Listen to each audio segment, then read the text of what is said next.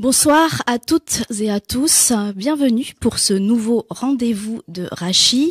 Alors pendant cette difficile période de confinement, la direction de la vie associative et culturelle du Fonds social juif unifié souhaite rester près de vous et vous propose des débats, des rencontres, des dialogues en ligne et en direct en partenariat avec RCJ autour euh, des sujets culturels et qui font l'actu.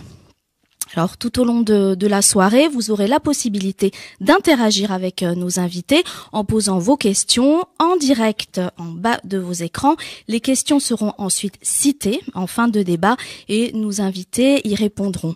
Vous avez également la possibilité de vous de vous procurer euh, donc les, les livres euh, de, de, nos invités dans l'onglet blog de votre écran. Les liens vous renvoient sur le site lalibrairie.com, un collectif de libraires indépendant euh, que le Fonds social juif unifié est heureux de soutenir en cette période de crise. Alors ce soir, nous allons parler du don, du don de soi. Euh, c'est évidemment l'occasion pour moi de vous rappeler la campagne euh, de la Tzedaka qui actuellement bat son plein. La Tzedaka, euh, campagne du Fonds social juif unifié, permet de soutenir 20 000 familles défavorisées et en détresse sociale. 26 parrains cette année nous accompagnent et portent cette campagne à nos côtés pour nous aider concrètement, faites votre don sur tzedaka.fsju.org, tzedaka.fsju.org. Euh, je rappelle également le dernier numéro du magazine L'Arche qui vient de sortir, dont le thème est l'énigmatique force du don. Vous pouvez le commander euh, ou vous abonner sur le site l'archemag.fr. Dans une société de plus en plus fracturée, où la crise du Covid a accentué l'isolement des plus fragiles, quel sens attribuer à la notion du don de soi?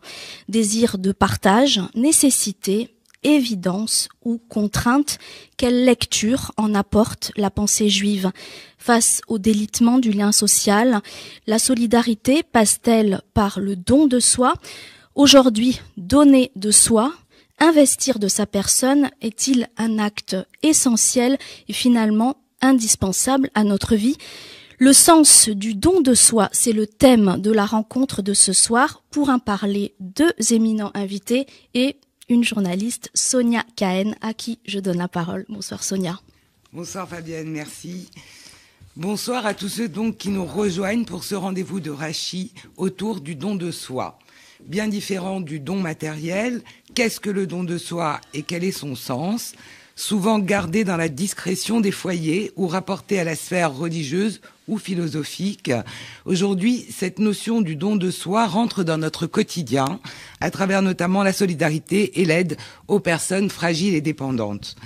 Il aura quand même fallu attendre euh, cette période inédite de pandémie pour que la société, notre société, reconnaisse ce mérite aux soignants, aux aidants familiaux et professionnels, euh, qui sont en première ligne, il faut bien le dire, pour accompagner nos malades et nos aînés, souvent au risque de leur propre vie.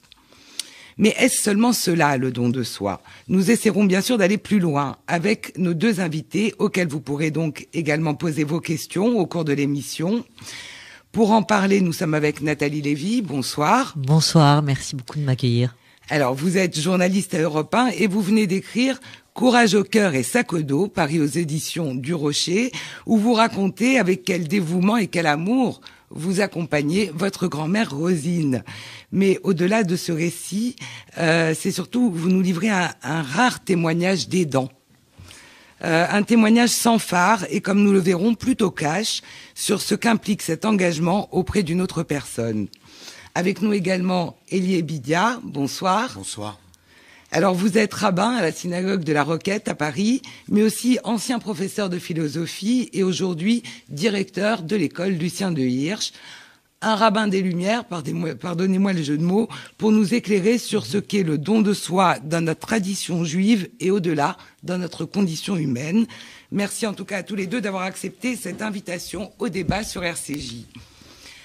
Alors pour commencer, Elie Bidia, comment est-ce que vous définiriez, voilà, on ouvre le bal avec vous, comment est-ce que vous définiriez simplement cette notion de don de soi et est-ce qu'on peut toujours lui accoler l'idée d'abnégation? Euh, Oui.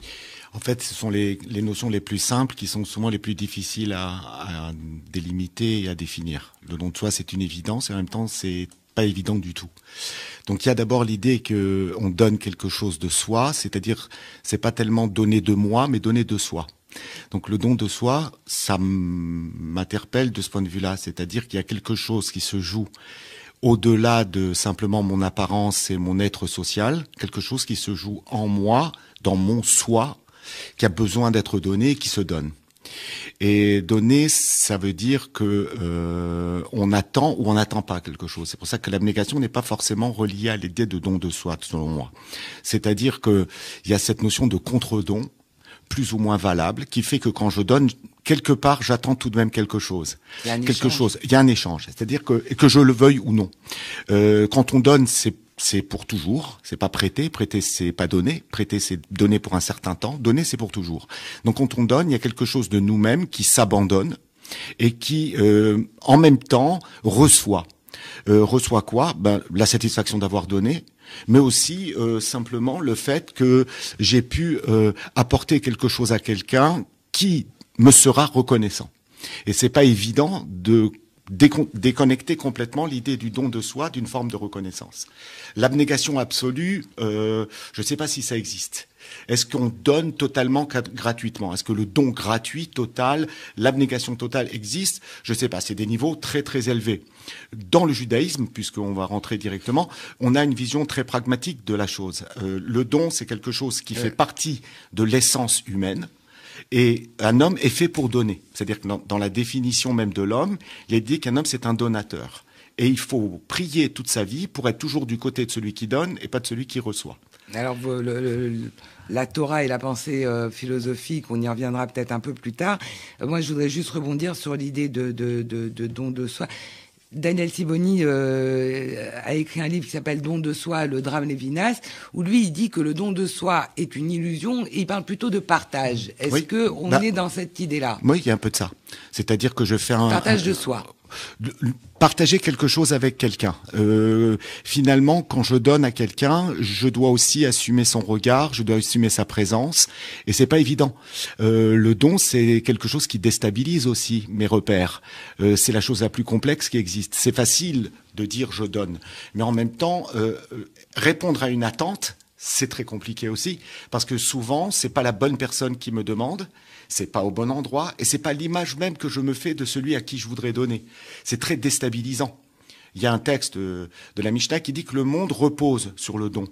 Mais en fait, le don, c'est une déstabilisation permanente parce que, au fond, quand quelqu'un vient me demander, ou quand je sens que quelqu'un est dans le besoin, je suis obligé de sortir Alors de mon cadre. Justement, il euh, y, a, y, a, cette idée sur laquelle on reviendra plus tard. Est-ce qu'il y a une demande à l'origine du don de soi ou est-ce qu'on le donne euh, spontanément? Mais ça, j'aimerais bien qu'on y revienne un, un, petit peu plus tard, si vous le voulez bien.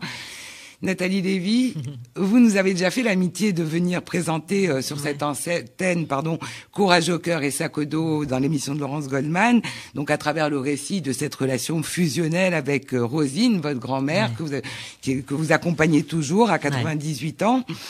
Et vous décrivez très bien cette bascule euh, que j'ai trouvé ça, j'ai trouvé ça très beau, cette bascule qui s'est faite doucement entre vous. Euh, quand vous devenez la, la, protectrice de celle qui vous a toujours protégé. Et euh, donc ma question c'est est-ce que en le faisant, donc en, en faisant ce don de vous-même, est-ce que vous avez l'impression d'ailleurs, même si c'est de tout cœur, que vous abandonnez une partie de vous? Est-ce que vous, vous, vous oubliez un peu? Oui, comment, comment ouais, ouais, non, Sonia, c'est une très bonne question. Et puis quand je vous en, quand je, je, je vous écoute, euh, évidemment, euh, je, je, me dis euh, le don de soi, c'est aussi une sorte de réparation de, de, de l'estime de soi qui est un peu en, en défaillance. Alors est-ce que chez moi, c'est pas venu réparer effectivement quelque chose de très défaillant. On, en parlera peut-être euh, après, mais euh, oui, il y a quelque chose, sans doute quelque chose de ça en tout cas. Euh, toujours est-il que s'agissant de ma mamie, effectivement, qui aura 99 ans le 2 janvier, donc pour ainsi dire demain, oui, les choses se sont passées de manière finalement assez logique, c'est-à-dire que elle a été très très proche de moi dès mon premier souffle, de nous quatre en fait, ses petits enfants et puis très investie dans son rôle de grand-mère. Euh, nous conduisons, nous conduisant euh, par-ci par-là, les cours de, de, de, piano, de tennis, que sais-je. Et puis, euh, et puis ça s'est inversé avec l'âge, quand euh, elle n'a plus été en capacité de conduire son, son, son véhicule c'est moi qui laissais le mien en bas de chez elle et puis je me mettais au volant de la sienne de voiture et puis c'était moi qui l'embarquais pour aller euh, chez le médecin ou que sais-je encore. Avec une grande complicité. Avec une très grande complicité. Ça, ça, va vous paraître vraiment très aura des pâquerettes, mais voyez Denise Gray dans la boum avec Sophie Marceau. Euh, c'est très basique comme exemple, mais c'est vrai que c'est un peu ça, je dois dire. Mamie a cette blondeur qu'on voit euh, sur sur la la couverture du livre. Elle a cette blondeur, elle avait cette dynamique là, elle avait cet esprit très vif. Une femme veuve à l'âge de 29 ans qui n'a jamais souhaité refaire sa vie parce que elle était vraiment en fusion avec ses fils. C'était vraiment le triumvirat. Et puis euh, l'arrivée en France, etc. Bon bref, euh, au départ d'Algérie de l'Algérie. Et puis, et puis oui, et puis moi qui me suis imbriqué, qui me suis introduit, qui me suis incrusté, je ne sais pas, peut-être, euh, peut-être vous saurez mieux me le dire. En tout cas, je me suis, oui, euh, installé dans ce triumvirat de femmes. Et puis, et puis j'ai pris mon rôle, ou en tout cas, je, je me suis attribué un rôle de manière, bah, assez, assez importante, je pense, assez active, oui, c'est vrai. Et je, je voilà, je, je, je m'occupe de son quotidien, je lui lave les cheveux, comme c'était le cas ce matin. Je voilà, je suis avec elle dans le dialogue, dans l'échange, dans aussi bien dans la logistique que l'affection, le toucher, euh, l'essence. Alors justement, est-ce que vous avez l'impression de, comme disait Elie Bidia tout à l'heure, de, de laisser une part de vous, d'abandonner une part de vous? Euh, Je me suis pas souvent posé la question, mais euh, il s'est avéré que j'ai une petite fille qui aura 8 ans la semaine prochaine, enfin dimanche. C'est la saison des anniversaires. Euh, et c'est vrai que j'ai eu j'ai eu cette angoisse là au moment de au moment d'envisager euh, de devenir maman. Je me suis dit mais si je deviens maman, j'aurai moins de temps pour ma mamie et je pouvais pas me je pouvais pas me dire qu'il fallait que je choisisse. C'était pas possible. Et en même temps ça m'a vraiment posé un sujet. Puis on dit beaucoup chez nous que quand euh, un enfant arrive un ancien s'en va. Je sais pas si ça vous parle Sonia vous le dites, voilà. Et, dans le livre, je le dis dans le livre. Et moi c'est vrai que j'ai été un peu euh, nourrie à ça. Et j'avais vraiment cette crainte. Et du coup j'ai sans doute un peu repoussé l'échéance inconsciemment. Je suis devenue maman finalement. Et puis euh, puis voilà. Et puis cette cette dualité oui de, de, de parfois imposer à ma fille, euh, souvent d'imposer à ma fille d'être euh, d'être là avec une dame euh, d'un grand âge, d'un très grand âge. Euh, c'est pas nécessairement l'endroit pour elle. Et, m'oublier, est-ce que je m'oublie en faisant ça? Est-ce que est-ce que je la néglige en faisant ça? Est-ce que est-ce que moi je renonce à oui, bien sûr que je renonce à plein de choses. Je, le matin, je devrais faire énormément de choses, énormément de rendez-vous, énormément de de de de d'appels, de, de, choses comme ça, de réunions que je mets un peu sous cloche pour être avec elle. Je répare euh, mon estime de moi qui est très faible, n'est-ce pas, euh, Elie Je ne sais pas si vous réparez. Peut-être qu'il y a de la réparation, je ne sais pas ce que ça veut dire en vérité réparer. je pense qu'en fait non, c'est plutôt une construction, mais cette construction, elle passe par des choix. Et c'est vrai que donner de soi, à un moment ou à un autre, ça nous demande de sortir de nos cadres de référence, de, nos de, de l'organisation de notre vie, de nos emplois du temps. Ça bouleverse pas simplement notre vision du monde, ça bouleverse le quotidien. Et accepter ce bouleversement, ça peut paraître au départ renoncer, euh, passer à côté de rendez-vous, passer à côté de choses qui sont tellement importantes, la vie quotidienne, mmh. la vie active, la vie où on est entre guillemets, engagée, celle qui compte, pour aller faire autre chose qui a l'air d'être gratuit. Mais en vérité, je me demande si cette déstabilisation et cette sortie du cadre, c'est pas au fond ce qui nous construit hmm. en profondeur. C'est-à-dire qu'en fait, les fondations d'un édifice. Oui, et qui construit aussi votre fille, parce qu'elle n'est pas là où elle doit être, à l'heure où elle devrait être, avec les gens avec qui elle devrait être, mais on ne sait pas jusqu'à quel point cette expérience-là n'est pas aussi en train de poser les fondements de quelque chose de très très solide. Écoutez, j'espère. vous, avez, sans doute fait le choix, peut-être aussi, on peut se demander, plutôt que de réparer, est-ce que c'est pas le choix instinctif de, marcher à deux pas, de trouver votre équilibre? C'était votre équilibre. Après, euh, chacun le sien. Exactement, c'est vrai, après tout. Et en même temps, c'est ce qui fait aussi peut-être l'équilibre du monde. On, on, entend beaucoup parler aujourd'hui de personnes d'un certain âge qui n'ont plus leurs enfants avec eux, dont les enfants ne s'occupent.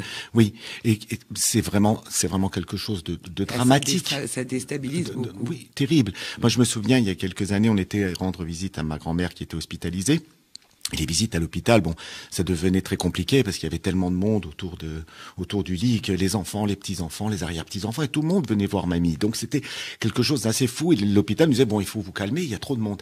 Et elle partageait la chambre avec une dame qui elle n'avait pas de visite. Et euh, à un moment, je me suis quand même rapproché. Bonjour madame, vous avez des enfants? Oui, oui, j'ai un fils. Euh, et des petits-enfants? Oui, mais alors il peut pas venir. Non, il est très occupé. Qu'est-ce qu'il fait? Il est psychanalyste. Ah là là. Donc c'est intéressant parce qu'il gagne sa vie sur le, le fait de, de, parler des, des mères, mais il n'était pas, il, il, ne venait jamais la voir. Bon, donc c'est vrai que c'est ça demande un sacrifice, mais c'est comme ça que le monde tient. Euh, vous disiez une génération, euh, un enfant s'en va. En fait, l'expression, c'est dans le livre de l'Ecclésiaste, c'est une génération vient et une autre s'en va.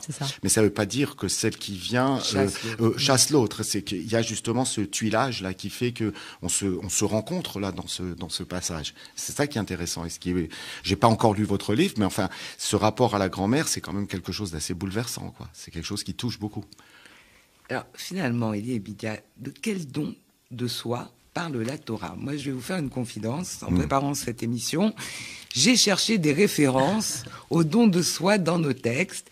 Euh, alors, on trouve le Messirut Nefesh, ce fameux don corps et âme à la Torah, à l'étude, euh, euh, au Créateur. C'est le don suprême, le sacrifice d'Isaac, don suprême aussi. On trouve le don matériel, aider plus pauvres que soi. Enfin bon, voilà, c'est la mitzvah. Mais où est, je n'ai pas trouvé, j'ai peut-être mal cherché sans doute, mhm. mais où est donc l'aide apportée à l'autre, celle qui occupe une partie de notre vie, de notre énergie? Où est le don de soi dans la Torah? Je vous en prie, dites-nous. Mhm. Alors, c'est vrai que euh, vous avez sans doute euh, lu les textes de la Torah écrite, c'est-à-dire euh, le Pentateuque, les textes habituels, classiques, ceux de la Torah gravés dans la pierre, ce qu'on appelle la Torah écrite. C'est vrai que cette Torah écrite, quand on la lit comme ça de manière superficielle, il n'y a pas de référence à cette notion que je vais forcément me sacrifier pour un autre. Euh, je me sacrifie. Et c'est vrai qu'on a l'impression que tout est centré sur cette question de, Dieu. Mais en fait, il faut s'approcher du texte et voir. Maintenant, euh, la notion de dans de soi, c'est aussi une notion qui s'est construite avec l'histoire.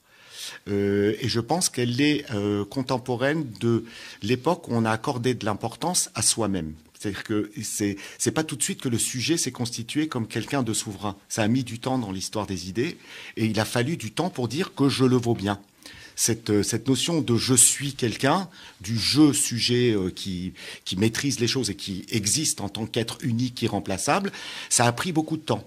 Et donc ça arrive avec le Talmud comme commentaire de la Torah à travers ce prisme de lecture. Mais c'est vrai que, que ça ne jaillit pas du premier coup. Maintenant, si je regarde quand même le texte d'un peu plus près, je vais donner un seul exemple, il y en a des dizaines. Euh, on a le fameux texte de Abraham assis euh, euh, à sa tente, il vient de faire la Brit Mila, il est à la porte de sa tente et il est en train de converser avec Dieu. Dieu s'est présenté à lui. Et il voit passer trois étrangers dans le désert. Et le texte dit qu'il demande à Dieu la permission d'interrompre cette conversation pour aller voir ce qui se passe avec ces gens qui sont possiblement affamés et assoiffés. Et donc il met en pause sa relation avec Dieu et il va s'occuper de ces personnes qui sont dans le désert. Donc ça, ça fait dire au Talmud une phrase assez incroyable. Il dit, de là nous voyons qu'il est plus important de recevoir des invités que de recevoir la présence divine. Ça, c'est un moment, une bascule dans la conception de la relation à l'autre dans la Torah et du don de soi aussi. C'est-à-dire qu'au fond, l'expérience que je fais avec l'autre, c'est l'expérience que Dieu attend de moi dans ce monde. C'est pas que je m'abîme dans la recherche de sa présence à lui, parce que celle-là, de toute façon, je n'y ai pas accès parce qu'il est inaccessible, intangible, indicible, inimaginable au sens propre du terme. Par contre, là où je peux faire cette expérience du divin, c'est dans l'humain. Et c'est l'humain, l'alpha et l'oméga de, ma pratique du divin dans ce monde. Et ça, bon, on n'aura pas le temps de le faire ce soir, mais c'est vraiment la centralité de la pensée de la Torah. Donc l'altérité, on découvre l'altérité, c'est le moment où on découvre l'altérité, le lien à l'autre. Tout à fait. Il y a un très grand maître assez récent euh, euh, de la tradition juive qui, a dit si nous passions ne serait-ce que la moitié du temps que nous consacrons à Dieu, il s'adressait à des gens très religieux, si vous passiez ne serait-ce que la moitié du temps que vous passez à vous occuper de Dieu, à vous occuper des autres, l'humanité irait beaucoup mieux. C'est-à-dire qu'en fait, on passe son temps à, s'occuper de choses qu'on ne mm. comprend pas et qu'on ne connaît pas, alors que, dit-il, le voisin qui est assis ben à côté de moi, lui, je ne le vois pas. Alors, si je ne fais pas ça, il y a un drame de la religion. C'est-à-dire que la, religion, finalement, fait écran entre moi et l'autre. Ça, c'est le drame absolu pour le judaïsme. Un drame ou une perversion? Euh, Ou une perversion, mais ça entraîne un drame, puisque l'autre, je le nie, et, et, et, finalement, je le, je le nie dans son être. Par contre, la pratique et la, la, religion, je déteste ce mot, mais enfin, la pratique religieuse et, et la Torah en elle-même, ce qu'elle véhicule comme connaissance, c'est qu'elle est au contraire une fenêtre sur autrui. Elle est la possibilité d'ouvrir sur l'horizon de l'autre. Si elle n'est pas ça, elle, elle, elle, est passée à côté de ce qu'elle. Alors c'est incroyable. Euh, juste pour pour répondre donc à, aux questions que je dis, c'est que tous les commentateurs, au final, passe aussi à côté de cette altérité, parce qu'on va aller décrypter. Euh, et alors que vous avez raison de dire que tout est basé sur l'autre, sur la relation à l'autre, etc. Et donc c'est vrai que comme on ne voit pas les fameux aidants qui sont invisibles, on ne parle pas toujours de cette altérité dans les, dans les commentaires, peut-être. Oui. Peut-être. Euh, en vérité, non. On en parle énormément, mais comme je vous dis, c'est progressif. C'est ça, ça s'associe à l'histoire des idées. C'est-à-dire que plus on a accordé d'importance à son, à soi en tant que sujet. Donc, on va vers l'autre aussi parce que l'autre, c'est possiblement un autre moi-même qui n'est pas moi, mais c'est quand même un autre moi-même. Et donc, en prenant conscience de ce que je suis, je suis forcément aussi un petit peu obligé de prendre conscience de ce qu'est l'autre. Donc, ça, c'est quelque chose qui se construit depuis la Torah jusqu'au Talmud et jusqu'au, jusqu'à aujourd'hui dans la tradition juive. Donc là, maintenant, au contraire, le don de soi, la présence à l'autre, c'est quelque chose qui est véritablement central dans tous les textes et dans toute la pensée juive aujourd'hui et même euh, religieuse, hein. sociétalement, j'ai envie de dire, c'est en train d'émerger. Oui, complètement. Alors, à l'aune du Covid. Oui. Voilà, c'est ça. À l'aune du Covid, très exactement. Il a fallu ce cette pandémie, cette pandémie. effectivement, pour avoir une sorte de réveil quelque part. De cette question-là, oui. Alors, j'ai quand même une question que je vais vous poser à tous les deux. Euh, Est-ce que le don de soi peut être douloureux, contraignant, même quand c'est un choix? On dit souvent le don doit venir de l'intérieur et à partir du moment où il est imposé de l'extérieur, c'est plus du tout un. Mais même quand c'est un choix. Et je vous dis ça, euh, Nathalie Lévy, parce que euh, je disais euh, en introduction, vous étiez cash dans votre livre. C'est vrai, vous décrivez clairement tout ce que vous ressentez. Vous avez cette honnêteté, cette authenticité quand même de décrire tous les tous, tous les, les toutes les, souffrances, enfin en tout cas tous les questionnements de l'aidant. Vous avez, vous avez effectivement cet amour infini pour Rosine, mais euh, vous décrivez aussi vos coups de colère, vos doutes, votre fatigue physique, morale parfois, euh, votre sentiment de culpabilité envers votre fille, envers, envers votre famille. Bon bref, on comprend que chez vous c'est euh, il y a quelque chose de l'ordre d'un chemin parfois difficile. Mmh pas toujours, vous dites aussi les moments de bonheur, hein, euh, à assumer en tout cas sur la durée. Mm. Et euh, vous parlez et vous rendez hommage aussi à tous ces soignants, ces invisibles, qui n'osent eux-mêmes pas parler de cette vie d'à côté. Exactement. Euh, la, la, fameuse vie. On ne dit pas, vous découvrez au détour des fois d'une conversation qu'un de vos collègues est un aidant. Euh, et donc voilà, est-ce que le don de soi peut être douloureux? Parce que c'est vrai, on dit c'est beau. Mais alors, c'est sur la photo. Voilà. oui, euh, euh, c'est compliqué le don de soi. C'est vrai que je vais pas me cacher derrière mon petit doigt. Dans le livre, je raconte euh, beaucoup de bonheur, beaucoup de beaucoup de complicité, mais aussi beaucoup de lourdeur, beaucoup de pesanteur, beaucoup de difficultés. Et encore, j'ai une chance infinie. On a une chance infinie parce que euh, on est une ronde de femmes. Mm-hmm. On est trois, ma tante, ma mère et moi autour de ma grand-mère, et euh, donc on peut euh, se, on peut voilà s'entraider, on peut euh, évidemment se relayer, ce qui facilite considérablement la tâche. Mais imaginez pour les aidants, parce que finalement les aidants c'est un mot qu'on a découvert quoi il y a deux, trois ans, et on en parle vraiment là depuis depuis cette crise. Hein, mais dans le médico-social, il existe depuis bien très sûr, longtemps. Mais le grand public, le grand public, ça on est d'accord. Donc on, on, parle aujourd'hui des aidants, on découvre qu'ils sont entre 8 et 11 millions de personnes. Mm que la plupart du temps ils sont salariés, de toute façon, ils sont actifs, mhm. que la plupart du temps ce sont aussi des femmes, et que la plupart du temps il y a à peu près 200 kilomètres qui les séparent du foyer de l'aider du parent, du grand-parent, de la personne qui en demande. Donc autant vous dire que c'est un sacerdoce de toute façon. Le don de soi dans ces situations-là, c'est évidemment très compliqué. C'est de la fatigue nerveuse, physique, c'est des trajets, c'est une organisation, c'est une logistique. Donc le don de soi, quand il s'agit d'être aidant, c'est très compliqué, c'est très lourd. Le don de soi, euh, dans mon cas, et, encore une fois, je enfin je, je, dis encore une fois parce que je, je, l'ai déjà dit sur cette antenne, mais je me considère comme une aimante et non une aidante. Je suis une petite fille, je suis la petite fille de ma mamie adorée, donc je suis avant tout une aimante. Et parce qu'il y a un statut désormais officiel, on me met dans la catégorie des aidantes, mais je suis pas allée réclamer mon, 43 à 52 euros, qui est somme toute du misérabilisme, hein, parce que c'est évidemment la somme qui est remise à ces aidants quand euh, ils ont accès à ces jours, parce que maintenant il y a trois mois, c'est un peu c'est un petit peu euh, abscon, mais voilà, il y a, des possibilités de prendre des jours, etc. Et euh, la somme est du coup entre 43 et 52 euros, ce qui est pour ainsi dire euh, vraiment du misérabilisme. Bref, donc le, le, don de soi, c'est très compliqué. Ma maman, elle s'est cassé le poignet, la cheville, le doigt en trois ans. Elle a des acouphènes, euh, on a des mots, euh, des mots euh, de partout évidemment, parce qu'il faut gérer ma mamie, parce qu'il faut gérer le quotidien, parce qu'il faut gérer Donc, il y a une douleur. la difficulté aussi. oui, la douleur. et puis la il y a une douleur dans, dans, dans le de, bien sûr, de soi. On ne le donne pas de façon on donne toujours avec la facilité et, le, et, le, et le non et le ciel bleu et les petits oiseaux qui changent. Je pense que le don de soi c'est plus compliqué de ça. En tout cas, quand on est avec une personne très âgée, ce qui est ce qui est mon cas et ça vous parlait, vous me disiez Sonia en off, c'est une situation qui parle effectivement beaucoup de notre communauté euh, parce qu'on est souvent très proche de nos parents, de nos grands-parents, etc. Mais c'est une situation qui est, qui est quand même lourde, il faut le dire, il faut pas s'en cacher. Et, euh, et dans l'entreprise, parce que vous y faisiez référence c'est d'autant plus compliqué quand vous êtes aidant parce que dans le monde de l'entreprise, un aidant, c'est quelqu'un du coup qui va être moins productif, qui va être moins concentré, qui va être moins présent, moins disponible. Et là, et eh ben là, on est montré du doigt, on est blacklisté, on est placardé, donc silence. D'où la discrétion. D'où la discrétion absolue. Ouais. Et euh, En même temps, c'est un enjeu de civilisation parce qu'en fait, ces problématiques, elles sont venues par euh, l'espérance de vie qui a énormément rallongé. Les questions auxquelles nous sommes confrontés, aujourd'hui et c'est que le début. Un tiers de la population aura plus de 60 ans en, 2000, voilà. en 2060. Voilà. Donc on est contraint d'être en face d'une situation qui n'était pas, qui n'existait peut-être pas forcément avant, il y a encore 50 ans ou un siècle. Aujourd'hui, on est tous confrontés à cette question. Donc il faut vraiment mener une réflexion et puis, euh, et puis essayer d'analyser ce qui se passe dans cette, euh, dans cette dynamique-là. Euh, tout à l'heure, vous disiez que le, don implique l'échange. Moi, j'ai envie d'aller euh, un peu plus loin, peut-être. Euh, est-ce que faut-il que l'autre accepte ce don?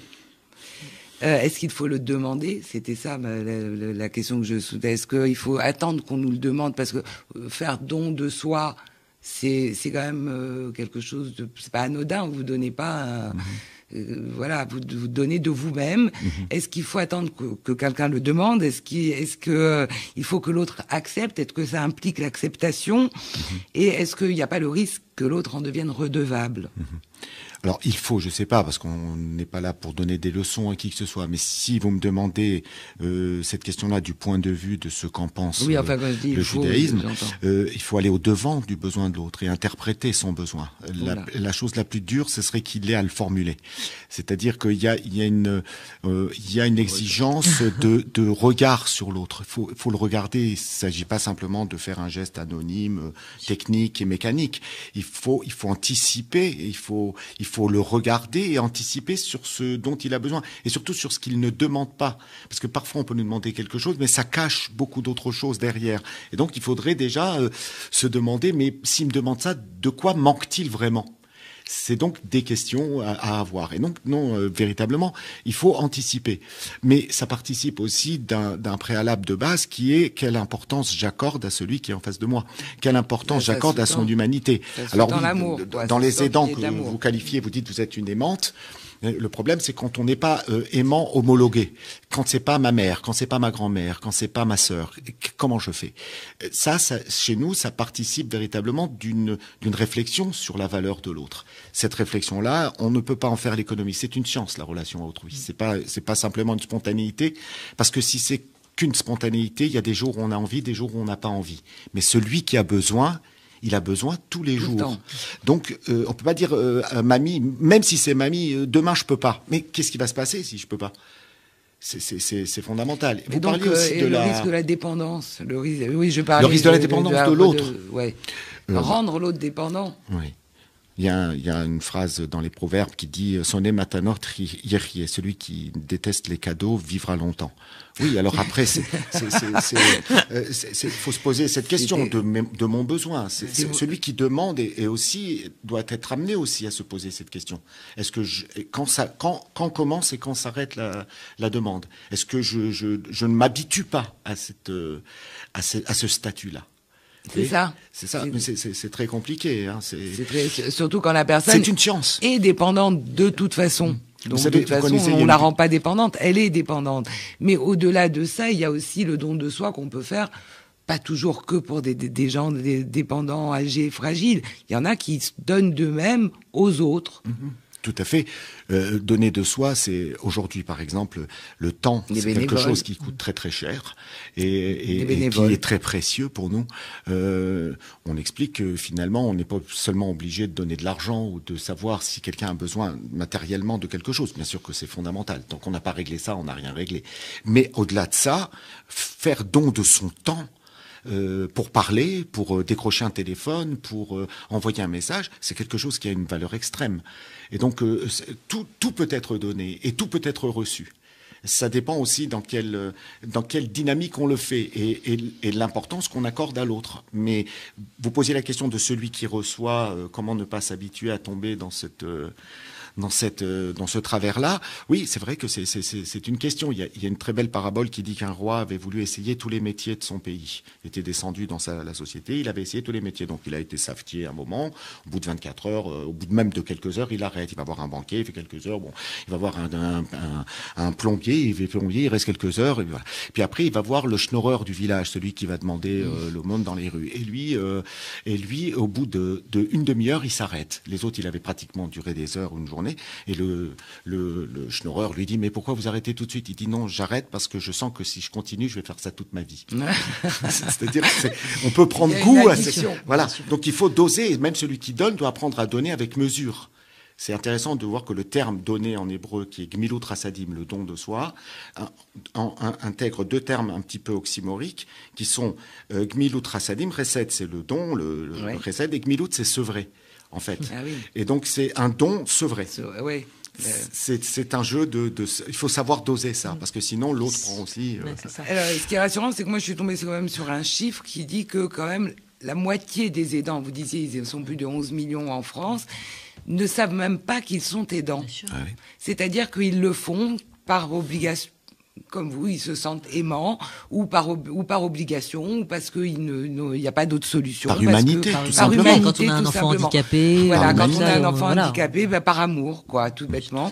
Donc 54% ne le savent pas. Mais alors, du coup, l'heure avance, mais jusqu'où peut aller ce don de soi? Jusqu'où peut-on aller? À tous les ah, deux. Bah, écoutez, alors, non, je pense que Libidia est peut-être mieux placée que moi parce que vous aussi. Non, vous, en quelques mots, juste, euh, je pense que voilà, quand l'amour euh, est euh, finalement le, le, le, le, dirige déjà le, le quand c'est l'amour avec un grand A qui nous porte. Euh, je pense qu'on peut aller, on peut, on peut dépasser évidemment euh, ses capacités, on peut aller au-delà de nous-mêmes, on peut sortir de soi pour faire des choses par amour. Je pense. Euh, il y a une forme d'addiction. Vous, vous, parlez de dépendance, il y a une forme d'addiction aussi dans cette entraide, dans cette solidarité, dans cette dans cet amour aussi. Euh, moi, je, je, pense que je suis un peu addict. Oui, j'ai besoin, j'ai besoin de la sentir, de la toucher, de la regarder, d'avoir son aval quelque part. Et je la mets beaucoup d'ailleurs. Euh, je, je l'intègre beaucoup dans mon quotidien. Je lui dis quand j'ai une échéance, ouais. encore il y a quelques jours, en lui disant "Tu penses à moi, hein, tu penses à moi, hein, parce qu'il y a qu'avec toi que j'ai de la chance, etc." Enfin, bon, voilà, c'est une manière aussi de la stimuler. Euh, voilà, il y a, y a, beaucoup, beaucoup sur le plan cognitif, beaucoup d'interactions sur le plan cognitif, heureusement, et c'est formidable. Euh, ce serait différent évidemment si il n'y avait pas de répondant. J'aurais peut-être moins, moins cette affection, moins cet amour, moins cette euh, capacité à, à, être avec elle tout le temps. Donc oui, euh, évidemment qu'il y a, c'est nos limites quand on est dans l'amour, mais j'ai encore une fois beaucoup de chance parce que parce que on est géographiquement à, à cinq minutes, euh, voilà, on est tout ça, et puis j'ai une vie qui me permet de m'organiser quand même. J'ai toujours travaillé en horaire décalé, le soir euh, sur BFM, et donc le matin, je pouvais être avec elle. Euh, après, c'est, c'est, c'est, ça reste, euh, ça reste une question sans réponse parce que parce qu'il y a tellement de situations. Il y a des situations absolument extrêmes. Il y a des mamans d'enfants euh, autistes, par exemple. Je pense à, à, une personne en particulier qui, est, qui, qui vit des choses tellement violentes parce que il est il est extrêmement violent cet ouais. enfant et que et que ça a pris de telles proportions qu'elle a été obligée de s'en séparer. Donc il y a aussi, mais c'est aussi une, c'est une manière d'aimer mais différente parce que elle a pensé à lui et elle a aussi pensé à son autre enfant qu'il fallait protéger. Euh, voilà, je pense que on, il y a, y a, pas une religion, pardonnez-moi l'expression, mais voilà, il y a pas une ligne, il y a pas me semble-t-il. Ben, vous parliez de la question de l'addiction, c'est très intéressant parce que dans l'histoire que je vous citais au départ de Abraham devant sa tante, le, texte raconte que en fait Dieu avait s'était arrangé pour qu'il fasse un très fort soleil et qu'il n'y ait personne qui passe dans le désert pour éviter que Abraham aille prendre des invités. Et finalement, pour ça qu'il y a quand même trois bons hommes qui se baladent, qui sont là. Alors, euh, en fait, une des analyses est que euh, alors pourquoi il voulait le protéger? Parce qu'on sait, c'est marqué que c'est trois jours après la circoncision. Donc il est très fatigué, il, a très mal. Puis finalement, on voit quand même qu'il y a trois personnes qui se promènent dans le désert. En fait, l'idée, c'est que la souffrance de ne pas avoir d'invité était supérieure à la souffrance qu'il éprouvait à cause de la circoncision.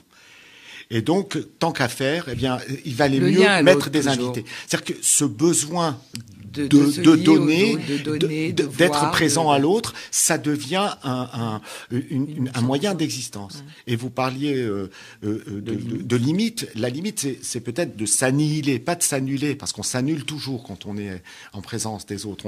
pour donner, il faut un tout petit peu s'annuler, c'est évident. Vous prenez sur votre temps, sur votre vie, la famille, etc. Mais s'annihiler, ça, c'est quand même à un moment, faut se, faut voir. Si je n'existe vraiment plus et que je ne suis que celui diluer dans l'autre. Si je me dilue totalement, là, il faut mettre un cadre, il faut mettre des limites et dire, voilà. Et, et ça ne veut pas dire que, euh, que je ne cherche pas à avoir euh, mal, parce que vous disiez tout à l'heure, est-ce qu'on souffre quand on donne, est-ce que ça fait mal, etc. Ça, ça peut. ça peut, évidemment. Moi, je, je, connaissais une personne qui était un très grand donateur, qui, qui donnait énormément d'argent à toutes les institutions juives, etc. Je lui ai demandé une fois, j'ai dit, mais comment, quand tu te lèves le matin, que tu vas dans une synagogue ou ailleurs pour donner, tu te fixes un prix à donner il me dit, je donne jusque là où ça fait mal. C'est-à-dire qu'il avait les, moyens de donner. Je lui dis, mais tant que tu n'as pas de limite, j'ai quand même une limite, c'est là où je sens que quand je donne, ça commence à me faire un peu mal. Je vais jusque là. Je, donne et ça fait mal. Tant que ça fait pas mal, j'ai pas donné. D'accord. Donc il y, a, aussi cette idée, je trouve c'est très fort. C'est-à-dire que le don c'est pas non plus un confort, hein, c'est pas je donne comme ça. C'est vrai que ça, passe aussi par un moment où c'est pas évident. Et puis il, y a faut assumer ça. la gratification on en retire quelque chose. Ceux qui donnent en retirent quand même quelque chose. Oui, ça revient à, oui, puis ça revient à ce que je disais en préambule en quelque sorte. Enfin, la question que je vous posais d'une certaine manière, est-ce que ça mm. vient pas réparer un déficit d'estime de soi euh, important Enfin, je, je sais pas, mais effectivement, moi, ça me nourrit considérablement. Euh, pourquoi Je je sais pas si à, l'issue de cet entretien vous saurez m'éclairer. On verra ça en aparté. Toujours est-il que non, non, je plaisante. Tout est réparation. Tout est réparation. Euh, non, non, mais c'est sûr que ça me nourrit. Euh, ça me nourrit, ça me remplit, ça m'apporte énormément. D'abord d'amour, et puis, euh, et puis, oui, une forme de gratitude, une forme de valorisation certainement, euh, mais surtout, euh, voilà, c'est c'est c'est une présence, c'est quelque chose de l'ordre du, du, sensitif, du toucher, de, de l'olfactif. Et puis de se sentir aussi, euh, quand vous dites, alors là, tout ça, c'est parce que c'est Rosine quand même, mais euh, aussi ce sentiment de se sentir utile. Je pense à tous ceux, à tous ceux qui font aussi ce métier des dents professionnelles, etc., qui sont, qui donnent d'eux-mêmes et qui vous disent, bah moi, ça, me va comme ça. bien sûr. Euh, j'aime ça. Je, je, je, je m'imagine pas faire autre chose. Et c'est des gens qui sont, et c'est bien, c'est bien de les, les, effectivement de les mentionner parce que on est quand même dans un engagement. Les personnes qui font ça, ça. elles sont mésestimées, elles sont sous-valorisées, elles sont, pour ainsi dire, invisibles, alors qu'elles sont partout tout le temps à devoir aller d'un domicile à l'autre. Sur le plan psychologique, c'est extrêmement compliqué quand elles arrivent parfois dans des domiciles qui sont insalubres ou, mal entretenus, avec des gens qui ne les accueillent pas nécessairement comme il faudrait, etc. Et donc c'est du don de soi poussé à l'extrême pour des gens qui sont pas de leur famille. Euh, donc c'est bien effectivement de le, le, rappeler.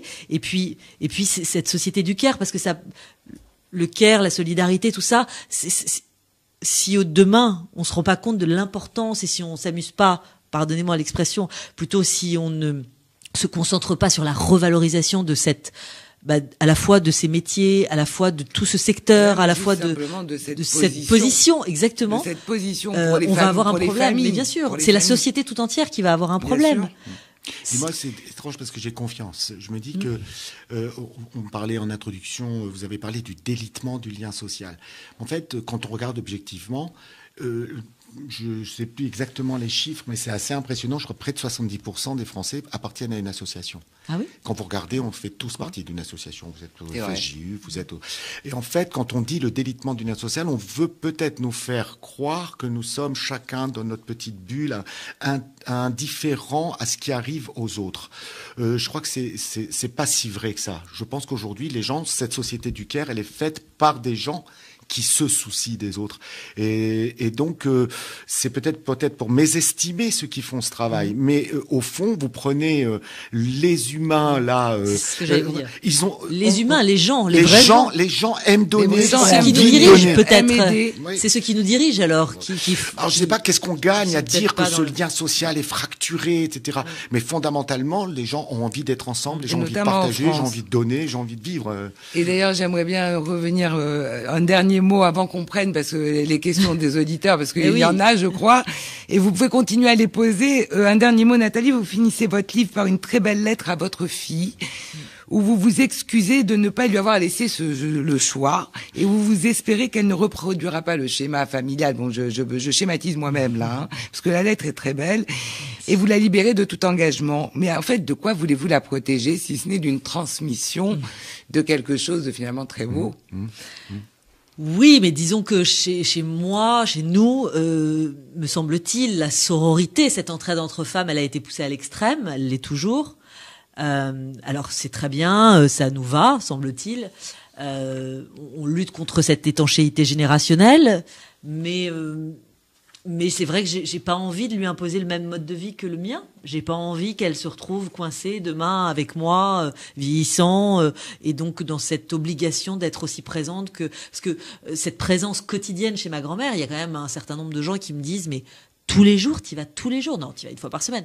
Bah non, j'y vais tous les jours. C'est vrai que ça trouble un peu. Bon, en même temps, euh, voilà, c'est comme ça. Et je, je voilà, j'ai pas envie effectivement de lui imposer ça. J'ai envie qu'elle ait la liberté de, si elle veut aller s'installer à Melbourne euh, demain, enfin à l'âge où il faut à 25 ans, et eh ben je veux qu'elle ait cette possibilité, je veux qu'elle ait cette cette liberté de choisir que je, me semble-t-il je n'ai pas eu. Par amour, par dépendance, par euh, voilà, parce que cette parce que ce lien très fort chez nous entre ces femmes euh, de trois générations, hein, puisque ma grand-mère, ma tante, ma mère et moi-même, donc ça fait trois générations, euh, ce lien, il est, euh, il est parfois, il prend beaucoup de place. Et, et voilà, j'ai pas envie qu'elle s'inscrive dans ces pas-là, même En tout cas, vous lui donnez la permission de ne pas le faire. voilà, même si je suis d'accord avec vous, ce sont les fondations d'un édifice. Ben je pense que ça lui apporte, évidemment, ça lui apporte. Elle se construit avec ça, peut-être, sans doute. Sans doute. Oui, et, elle se construira à Melbourne avec ça. Si elle a envie d'y aller, c'est ça l'idée. Elle aidera peut-être des, gens à Melbourne. Ouais. Moi, j'ai pas eu, j'ai pas eu la capacité euh, de traverser de, traverser l'océan. Elle, je voudrais qu'elle ait la latitude pour pouvoir euh, y réfléchir, le faire. Euh, voilà. Bien. On va peut-être passer aux questions des auditeurs avec vous, Fabienne. Oui, tout à fait. Alors beaucoup, euh, beaucoup de questions euh, ce soir, notamment. Alors on a euh, deux questions de Aaron, une question donc pour pour Elie Ebidia et une question pour Nathalie Lévy. Alors pour pour pour Elie Ebidia, Aaron demande si la charité visible, ce qu'il appelle la charité visible, s'oppose à la notion de discrétion de la charité juive qui est exprimée par Maïmonide. Comment on peut, est-ce qu'on doit opposer les deux ou est-ce qu'en fait il y a un lien et comment, euh, comment l'articuler ce lien? Mhm. Bon, je vais dire euh, une banalité, mais en fait, elles sont complémentaires. disons que l'absolu, ce serait pas simplement de faire que dans la discrétion, ou même de donner sans savoir à qui on donne. On dit que c'est quelque chose de très élevé. Je donne et je sais pas à qui je donne. J'ai même pas besoin de voir à qui je donne. L'essentiel, c'est que je donne. C'est une dimension qui existe et qui est importante. Mais en même temps, il ne faut peut-être pas non plus, de ce point de vue-là, se priver aussi du regard de celui à qui on donne. Donc les deux éléments sont importants. Il faut aussi savoir à qui on donne. On a cette notion de tzedaka basseter, euh, faire la tzedaka en cachette. Il y a une, on va dire une caisse, euh, une caisse de, de commune où les gens donne de l'argent et après on s'occupe de redistribuer. C'est ce qu'on fait dans la Tzedaka, c'est ce qu'on fait partout. Mais faisons bien attention que ça ne nous, ne nous dispense pas d'une relation, je dirais, charnelle avec quelqu'un qui aurait besoin que je connais et que j'aide euh, directement. Donc les deux aspects sont complémentaires. Aussi bien le Maïmonide que... Oui, oui quand même garder le lien. Le, don par euh, Internet, c'est fabuleux, on arrive à faire des choses incroyables, mais en même temps, ça ne doit pas nous désengager d'une relation euh, euh physique réelle. ouais. Alors pour euh, une question pour Nathalie Lévy, donc toujours de, de Aaron, euh, quel regard euh, vous portez sur la réticence que peuvent avoir certaines personnes et peut-être même une partie de la population concernant l'aide qu'on qu'on doit apporter ou qu'on pourrait apporter à la population migrante et aux sans-abri.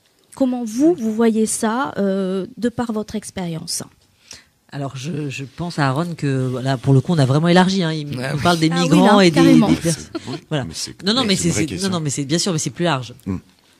Euh, je c'est une, une, question euh, c'est une question donc très large en effet euh, qui qui est compliqué là en quelques mots. Ce que je, en plus, j'ai pas un avis tranché, ce serait mentir. Euh, D'ailleurs, je sais pas qui, enfin, si, il y en a qui ont des avis tranchés, mais mais c'est pas mon cas. Euh, euh, donc, je, évidemment, l'humanité, euh, c'est cela va de soi, ça s'impose à nous, euh, c'est dans notre être, c'est indispensable, c'est ce qui fait qu'on est euh, qu'on est vivant, qu'on est humain, qu'on est une société avec un grand S et un pays comme la France euh, ne doit pas évidemment s'éloigner de ces repères-là, de cette de cette tradition-là, de ces valeurs-là.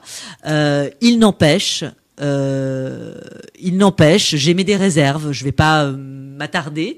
Euh, ça n'engage que moi, et puis j'ai pas envie d'être dans ce rôle-là aujourd'hui. Mhm. Euh, mais j'ai mes, certaines réserves parce que parce qu'il y a des, des conditions après. Il y a un suivi qui n'est pas toujours là, et donc accueillir euh, à tout prix quand le suivi n'est pas là, je suis pas sûr que ce soit la solution. Quand les infrastructures sont pas là. Voilà. Quand, les infrastructures et même le, suivi au-delà des, des, infrastructures.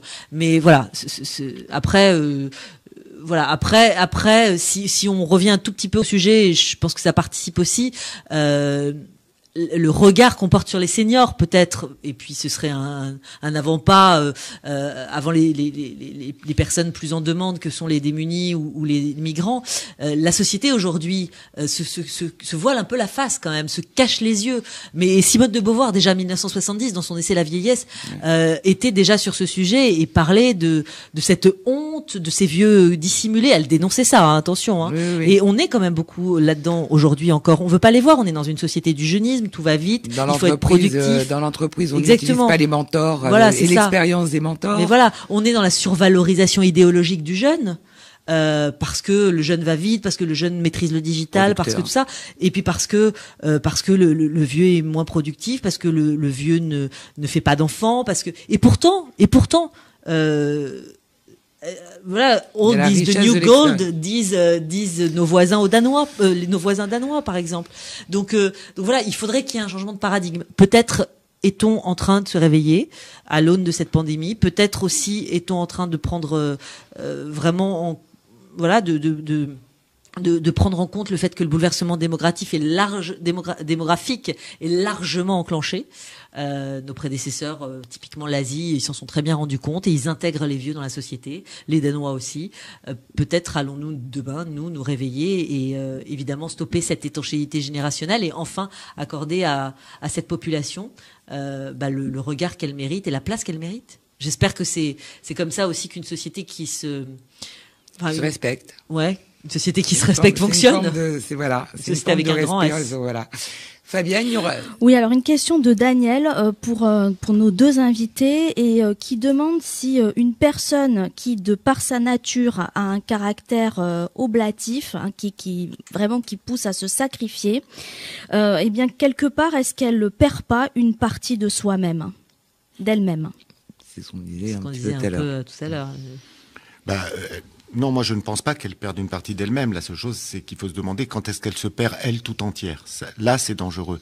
Mais quand euh, on donne, on gagne. Quand on partage, on crée, euh, on construit. Donc euh, c'est une question de dosage et c'est une c'est une science. Il y a des livres entiers de règles de comment donner. On donne pas n'importe quoi, n'importe comment, n'importe quand.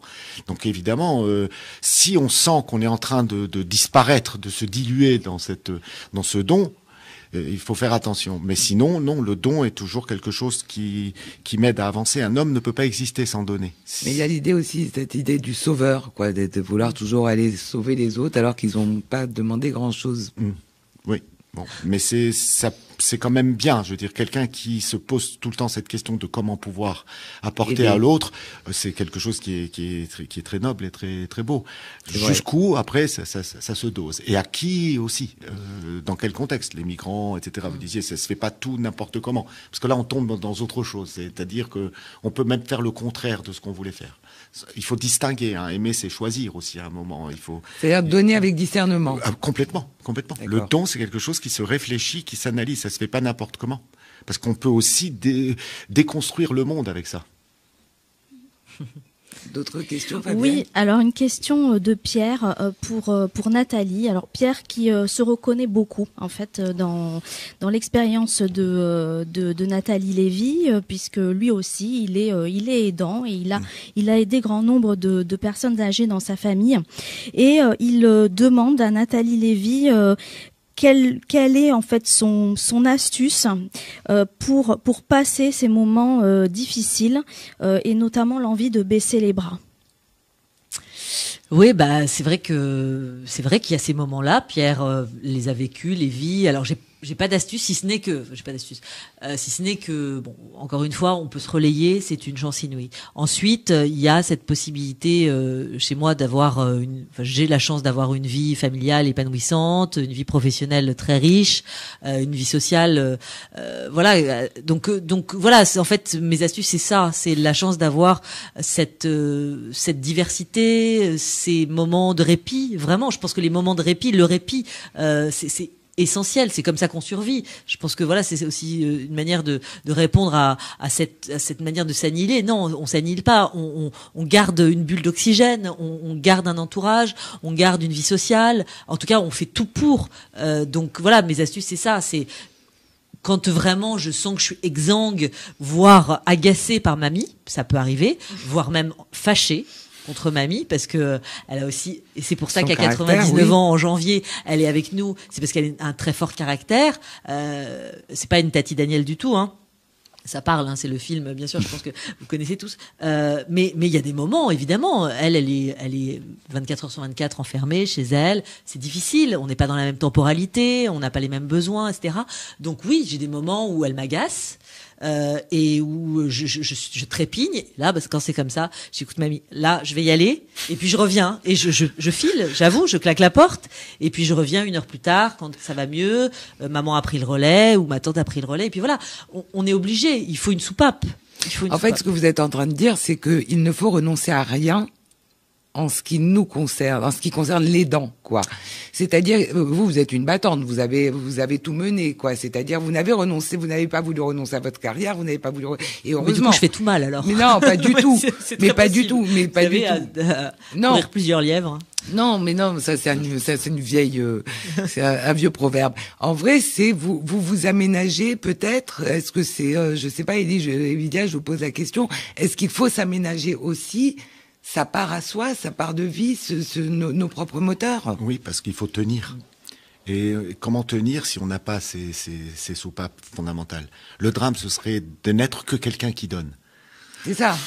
si, si on n'est que dans le don pour oublier qu'on ne reçoit rien, qu'on n'a rien et qu'on et qu'on n'a pas quelque chose à côté, donc il faut effectivement euh, avoir cette possibilité à un moment de de, de, de dépasser euh, l'exaspération, de dépasser euh, la colère, etc.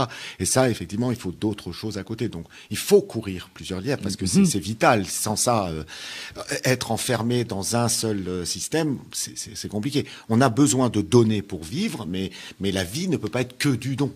C'est ça. Oui, c'est sclérosant.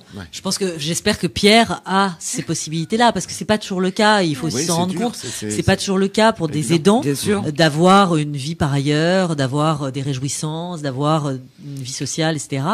Donc j'espère que c'est son cas, et si c'est son cas, qu'il en profite, qu'il en use, voire qu'il en abuse mhm. quand il le peut, parce que c'est comme ça qu'il s'aère l'esprit et qu'il revient en fait plus euh, plus efficace, regonflé à bloc pour euh, revenir à son rôle d'aidant. Alors une question de, Jean-Jacques euh, qui demande si euh, le don de soi c'est c'est finalement une façon de comme une autre de ne plus écouter parler son ego. Hmm. Voilà. pour les, pour les, alors il n'y a pas précisé pour Nathalie ou pour pour Ellie. Ellie, je vous laisse la main volontiers. non, franchement, euh, bah, évidemment, oui, qui, qui, pour pouvoir à un moment se disponibiliser. Une façon comme une autre. Hein, Une façon comme une autre. Pour, pouvoir se disponibiliser à autrui, effectivement, il faut, il faut peut-être euh, se mettre à un moment euh, un peu en retrait. L'ego, est-ce que c'est péjoratif euh, c'est, Si c'est une forme de, de moi narcissique, égocentrique, un but de lui-même, oui, alors donner, c'est, c'est une hygiène de vie indispensable.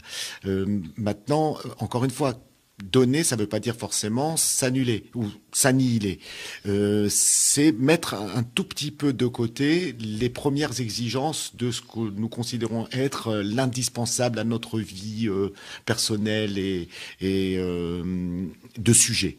Mais est-ce que ça peut être une thérapie pour quelqu'un qui est assez auto-centré? Je crois que c'est peut-être un petit peu ça l'idée de la question. C'est est-ce que ça peut aider des gens effectivement à, à, prendre conscience que les autres existent autour, que que euh, les autres ont besoin de. Oui, ça, ça dépend. Ça dépend comment on le fait, à quel âge. Hein. Si on est déjà bien, bien marqué de ses propres certitudes et de son train-train quotidien et de son, sa propre conscience de soi, qui ne considère pas les autres, c'est très difficile. Par contre, dans l'enfance, on essaye, nous, par exemple, dans la, dans les, à l'école, Lucien de Hirsch est partenaire de la mhm. journée de la Tzedaka, donc euh, on, on, on, emmène les enfants et quelque part on les oblige à donner. Si même s'ils n'ont pas le, ce sens-là naturellement, on les oblige parce que c'est un apprentissage. Et donc, on apprend à regarder l'autre, on apprend à essayer d'évaluer ses besoins et de voir comment on peut lui apporter quelque chose et la joie qu'on en retire. Dans les premières années d'éducation, pour votre fille de 8 ans, c'était un apprentissage euh, vécu incroyable. Et c'est comme ça qu'on peut s'habituer à devenir quelqu'un qui donne, qui donne, qui apprend à donner bien ou qui donne mieux.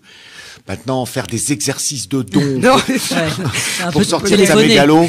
Euh, bon, s'il y en a qui veulent le faire, ça veut dire que déjà ils sont descendus de leur mégalo donc ils sont déjà à pas mal, déjà ils sont à moitié Fabienne, d'autres questions? Une question de Henri pour Nathalie.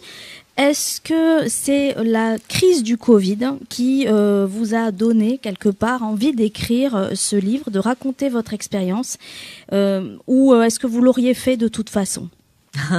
Henri, très bonne question. Et alors, alors pour être tout à fait transparente, D'ailleurs, c'est ce que je suis plutôt hein, euh, dans le livre aussi. Alors, pas du tout, figurez-vous. C'est vraiment un concours de circonstances. Le livre, il est entamé depuis plus de deux ans. Il était euh, normalement en librairie au mois de mars. Et puis, et puis est arrivée euh, la première saison, pardonnez-moi l'expression, du confinement. Voilà. Euh, donc euh, on a décalé la sortie. Il était écrit, bouclé, etc. couverture faite, etc. Il devait vraiment sortir au mois de mars. Donc euh, j'ai absolument pas profité des événements. La seule chose que j'ai faite, pour tout vous dire, c'est que ma mamie a fait une chute le 13 mars, une chute très importante. Je suis arrivée chez elle, il était 9h du matin, comme tous les jours, et en fait, je l'ai retrouvée par terre. Elle était tombée, on n'a jamais vraiment su depuis quelle heure. Elle était, elle était comme ça sur le sol quasiment inconsciente, etc. Elle a été hospitalisée en urgence. Ça a duré trois semaines. C'était les trois premières semaines du confinement. donc, euh, dans des conditions pour nous épouvantables parce que je pouvais donc pas la voir. Enfin, j'ai tout fait pour tenter de la, de la voir, mais c'était impensable, etc. Donc, épouvante, vraiment le cauchemar dans le cauchemar. Et euh, j'ai simplement euh, rajouté ce chapitre, en fait, à la demande du coup de mon éditeur. J'ai ajouté ce chapitre au livre qui était complètement bouclé et j'ai simplement en fait fait cet ajout parce que ça me semblait évident compte tenu de l'histoire que je raconte et finalement de la de l'authenticité, je pense, du propos, euh, c'était évident euh, qu'il fallait boucler entre guillemets euh, avec ce chapitre-là, qui était vraiment une partie forte, vraiment de, de mon histoire avec elle. Et voilà. Donc c'est et de l'émergence de la prise de conscience. Et de l'émergence de la prise de conscience aussi. Mais en tout cas, j'ai absolument pas profité des événements et, surfer sur la vague, comme on dit, parce que du coup la bah, la sortie a été décalée, mais parce qu'on n'avait pas le choix. Et voilà, ça s'est trouvé comme ça. Est-ce que ce sera le mot de la fin ou on a encore d'autres euh, questions une, euh, une très jolie et dernière question, ah, si vous le voulez bien, euh, et euh, qui peut-être s'adresserait plus à Elie et Bidia euh, en tant qu'enseignant. C'est Lydia qui demande est-ce que le don de soi devrait être enseigné à l'école au même titre que les autres matières aujourd'hui et, et plus que jamais? Oui, oui, non, mais c'est évident, mais c'est ce qu'on fait déjà dans les écoles juives. Hein. Ça fait partie du programme, la notion de d'attention à l'autre et de prise en compte de l'autre et du respect de l'autre, etc. Ça fait partie des, des cours de de, de, de tradition juive, de leçons juives, etc. Donc parce que c'est central. Et bien sûr, ça s'apprend. Oui, c'est pas évident. C'est pas euh, si encore une fois, si ça ne fonctionnait que sur la spontanéité, euh, on, aurait du mal parce que euh, on ne sait pas comment ça dure. Et si je le réfléchis, si j'arrive à l'intégrer dans ma nature et à travailler avec, et à comprendre les dimensions et les enjeux, euh, bah oui, euh, ça, ça, là on construit quelque chose et, et, et ça se fait à l'école. Oui, ça se fait. Ça se fait peut-être aussi euh, dans d'autres écoles, d'autres confessions, la charité chrétienne, etc. Évidemment. Et puis autre chose, vous parlez des aidants, il faut aussi parler aussi beaucoup des inclusions dans les écoles. Le fait qu'aujourd'hui euh, on, on, crée des écoles, les écoles ont le devoir, l'obligation d'avoir des enfants de tout type et avec handicap, des enfants ordinaires, des enfants en situation de handicap, des enfants qui sont fragiles, des autistes, etc ce vécu en commun euh, de ces enfants-là inclus dans des classes dites ordinaires, c'est aussi, euh, en tout cas dans beaucoup d'établissements, un formidable laboratoire de, la prise en compte de l'autre et de l'aide à l'autre. C'est vraiment une question de d'aider l'autre dès le plus jeune âge. Donc quelqu'un qui est euh, voilà qui a du mal à se à, marcher, quelqu'un qui a du mal à écrire, il est aidé par ses camarades et il vit avec eux au rythme de la classe. Donc ça c'est depuis la loi de 2005 en tout cas, ce sont des choses qui sont qui font partie du paysage scolaire, qui demandent beaucoup de de d'intelligence et, de tolérance et de euh, de don de soi pour le coup, euh, d'aide à la vie scolaire. On a maintenant aujourd'hui des AVS dans toutes les écoles qui sont aussi alors vous parliez de misérabilité là on est carrément dans, dans, dans Émile Zola et dans, dans Victor Hugo. C'est des gens qui aident ces enfants à avancer, à exister avec leurs camarades dits ordinaires. Donc ça aussi, c'est des dimensions importantes. Voilà, donc le don de soi, comme euh, comme aussi, ça s'apprend aussi. Euh, c'est on, on, peut on peut être euh, porté naturellement, naturellement, mais c'est aussi quelque chose auquel on peut éduquer nos enfants, peut-être pas nos adultes, mais nos enfants. Et en tout cas, quelque chose qui est en train d'émerger aujourd'hui dans la société française. Euh, ce sera le mot de la fin. J'espère en tout cas que nous avons pu vous apporter ce soir un éclairage sur ce qu'est le don de soi et peut-être que certains ont pu se reconnaître, on l'a entendu dans les questions, se sentir moins seuls car vous êtes très nombreux en France à donner de vous-même pour aider les autres.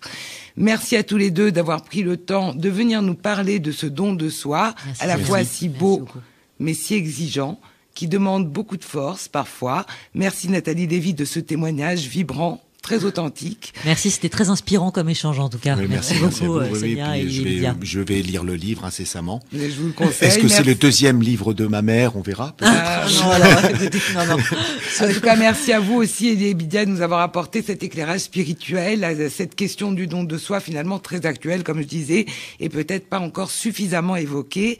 Je vous rappelle donc le titre du livre de Nathalie Lévy, Courage au cœur et sac au dos. C'était d'ailleurs euh, un petit peu la, phrase de, de, Rosine. Euh, c'est aux éditions du Rocher, un livre que je vous conseille à tous, absolument. Après tout, nous serons peut-être nous-mêmes les aidés ou les aidants de demain et vous pouvez désormais euh, l'acheter directement chez votre libraire. Qu'est-ce que ça fait du bien de pouvoir le bien.